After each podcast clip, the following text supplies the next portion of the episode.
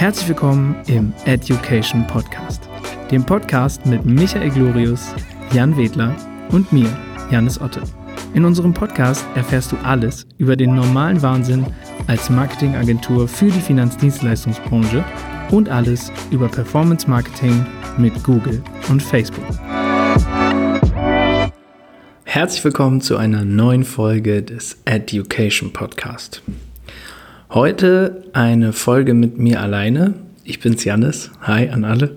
Schön, dass ihr heute zuhört. Schön, dass du heute zuhörst. Und heute bespreche ich mit dir eine ganz besondere Frage. Ich äh, tummel mich ja ab und an mal auf äh, Facebook rum. Wer hätte es gedacht? Und ähm, sowohl der Jan, der Michael als auch ich, wir sind dort äh, Freunde von ähm, ja, Facebook-Gruppen in der Finanzdienstleistung. Da gibt es so Makler- und Vermittlergruppen, ähm, Gruppen von Gesellschaften, wo sich äh, Vermittler austauschen, ähm, sich gegenseitig weiterhelfen, kontroverse Dinge besprechen. Und ähm, ja, über diese Gruppen bekommt man einen sehr, sehr schönen Einblick in die Finanzdienstleistung und ähm, über die Themen, die die Finanzdienstleistung so beschäftigen. Und ich habe hier auf meinem Handy mal den Beitrag aufgerufen, über den wir jetzt sprechen werden. Und ähm, hier postet jemand, dass in den USA nun ein, ähm, ja, ein Internetriese, also ein, ein im Grunde genommen E-Commerce-Handel, der größte der Welt, ihr könnt es euch vorstellen, wo man ganz viele Dinge einkaufen kann, dass der jetzt ähm, einen weiteren Feldversuch startet, in die Versicherungswelt vorzudringen mit einer Art Vergleichsportal beziehungsweise mit einem ausführlicheren Versicherungsangebot, als er es aktuell schon mehr oder weniger nebenbei tut. Und ein Kommentar unterhalb dieses Beitrages, der da von einem ähm, Makler gepostet wurde, war, kann ein Mensch Vertrauen ins Internet entwickeln? Und das ist die Frage, mit der wir äh, beide uns jetzt beschäftigen werden. Und ähm, zunächst mal, mein erster Gedanke war, eigentlich ist ja die Frage total, also die ist total fehl am Platze.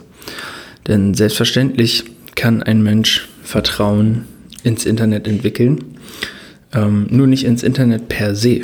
Also ich glaube, keiner von uns hat riesengroßes Vertrauen in das Internet, wenn man das überhaupt so definieren kann.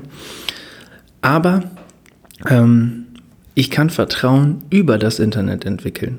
In eine Marke, in einen Anbieter, also eine Versicherung oder in eine Person. Und ähm, diese Frage zeigt ja eigentlich, dass der Kommentator an dieser Stelle eigentlich ja auch eine gewisse Angst wahrscheinlich davor hat, dass ein Internetgigant wie diese riesengroße Einkaufsplattform ähm, Potenzial klauen könnte, wenn er zum Beispiel auch auf den deutschen Markt vordringt. Und ähm, mein nächster Gedanke war, äh, die Frage, ob jemand Vertrauen in das Internet entwickeln kann, die muss gar nicht gestellt werden, denn wir tun das heute schon. Also jeder von uns, auch du, der hier gerade zuhört, der hat wahrscheinlich in den letzten 14 Tagen, teilweise in den letzten sieben Tagen, vielleicht sogar gestern oder unmittelbar bevor du jetzt diese Folge hier hörst, ähm, mit einem, einer Art Grundvertrauen eine Sache im Internet bestellt oder eine Reise im Internet gebucht oder einen Vertrag im Internet abgeschlossen. Das heißt, wir brauchen uns die Frage, ob ein Mensch Vertrauen in das Internet entwickeln kann, gar nicht mehr stellen. Sie ist bereits mit Ja beantwortet. Und der nächste Gedanke ist natürlich, dass sich der Kommentator an dieser Stelle ähm, ja auch verschließt vor den offensichtlich in Zukunft und schon heute relevanten Dingen. Das heißt, um das Ganze jetzt mal umzudrehen, soll die Kernbotschaft sein, dass ich wahrscheinlich als heranwachsende Person, als junger Mensch und dementsprechend auch als interessante Zielgruppe für die meisten, die hier heute zuhören, ähm, weniger Vertrauen aufbauen kann, wenn ich nicht im Internet bin. Also wenn ich bisher noch keine saubere Website habe, die kurz und knapp erklärt, was ich so zu bieten habe. Wenn ich keinen Social-Media-Auftritt habe, in dem man nachvollziehen kann, was ich den ganzen Tag so mache, ähm, dann wird wahrscheinlich der, nehmen wir mal das Beispiel, die Tochter meiner, meiner Kunden, also verheiratetes Paar, hat eine Tochter, die jetzt irgendwie Anfang 20 ist, die wird mich auf den ersten Blick wahrscheinlich nicht so toll finden als ihren Vermittler, wenn in ihrem Leben jetzt das Thema Geld wichtig wird, wenn sie online nicht nachvollziehen kann, wer ich bin und was ich mache. Und um das jetzt auch wieder ins Positive drehen zu können, wird sie mich umso cooler finden, wenn sie mich auf Social Media sucht oder googelt und dann herausfindet, dass ich, beziehungsweise in diesem Fall du als Vermittler, eigentlich ein echt cooler Typ bin, der einen guten Job macht, Kunden hat, die tolle Erfahrungsberichte ähm, über mich äh, preisgeben, tolle Kundenbewertung und ähm, dass ich einfach präsent bin und für diesen Menschen erreichbar. Das heißt, es geht gar nicht mehr darum, ob, sondern nur nicht mal mehr wann. Also im Grunde so schnell wie möglich. Die Botschaft ist also, möchte ich als Unternehmen oder Unternehmer in der Finanzdienstleistung in Zukunft noch bestehen, dann sollte ich mich im Internet sichtbar machen, damit eben gerade andere Menschen Vertrauen in mich aufbauen können. Und ich habe jetzt das Beispiel in der jüngeren Zielgruppe genommen. In der älteren Zielgruppe ist das tatsächlich ganz genauso. Also wenn man, wenn wir mal höher gehen und jetzt nicht sagen, wir nehmen die Anfang, Mitte 20-Jährigen, sondern wir nehmen 35 bis 55, da gibt es ja sehr unterschiedliche Stände, was das Verhalten und die Nutzung des Internets angeht. Aber auch da, der Großteil ist hier aktiv. Der Großteil prüft seine Entscheidungen vorher online. Das Kaufverhalten ist vielleicht ein anderes. Aber nehmen wir mal an, wir nehmen jetzt mal den 45-jährigen Familienpapa, der irgendwie nochmal ein Haus kaufen will oder ähm, nochmal sich um die Absicherung seiner Kinder kümmern will, ähm, dann ist dem wahrscheinlich klar, er wird sich an einen Berater in der Umgebung wenden, jemanden, der vor Ort ist und wenn der jetzt im Internet präsent ist, dann wird er den online finden.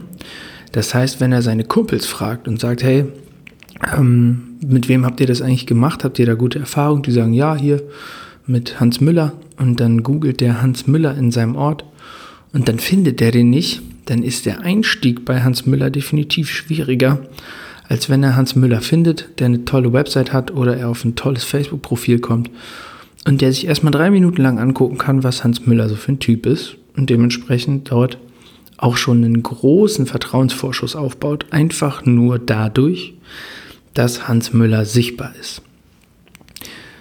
Was kannst du also jetzt aus dieser Folge hier mitnehmen? Du kannst mitnehmen, dass es niemals zu spät ist, um anzufangen, dieses Thema anzugehen.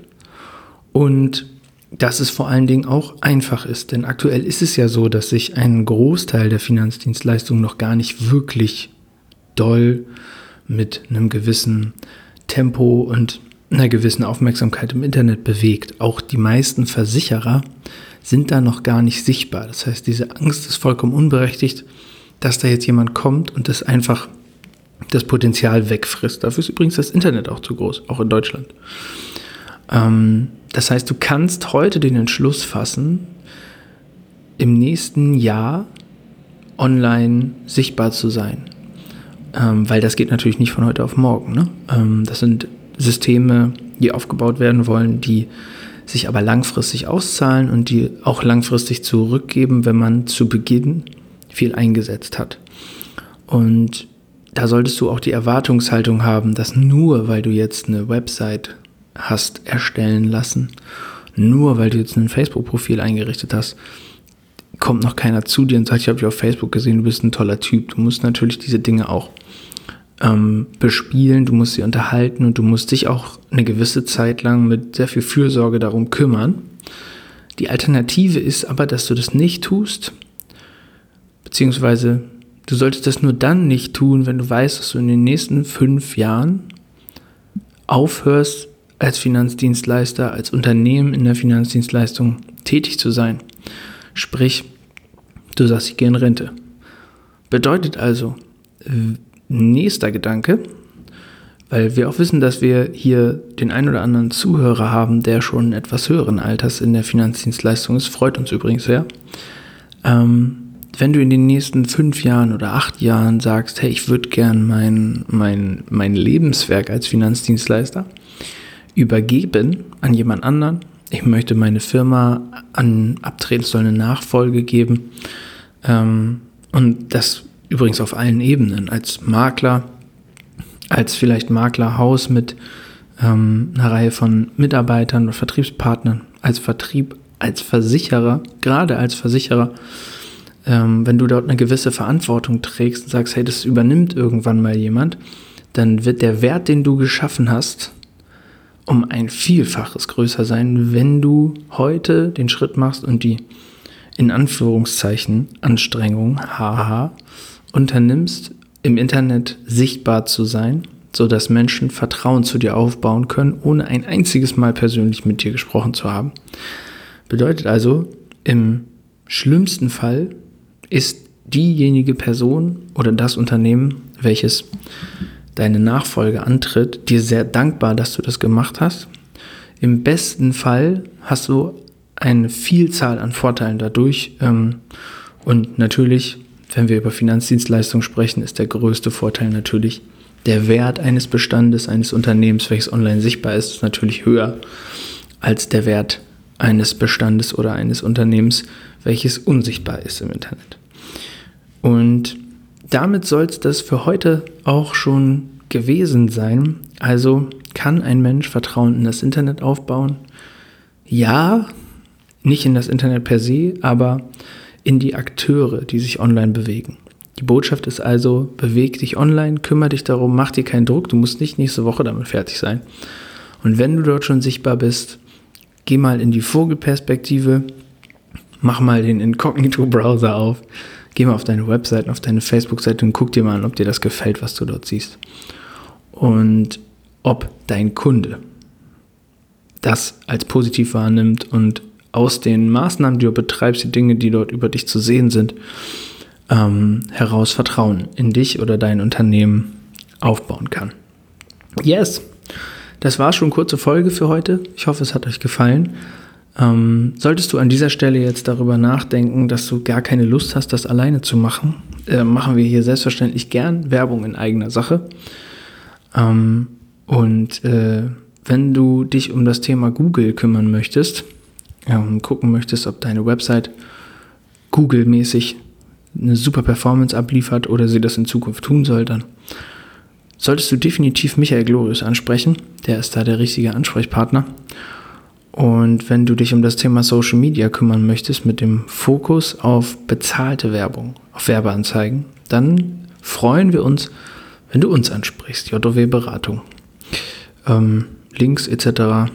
findest du in der Beschreibung dieser Folge. Und ansonsten wünsche ich dir jetzt noch eine grandiose Woche und freue mich, wenn du in der nächsten Folge wieder dabei bist.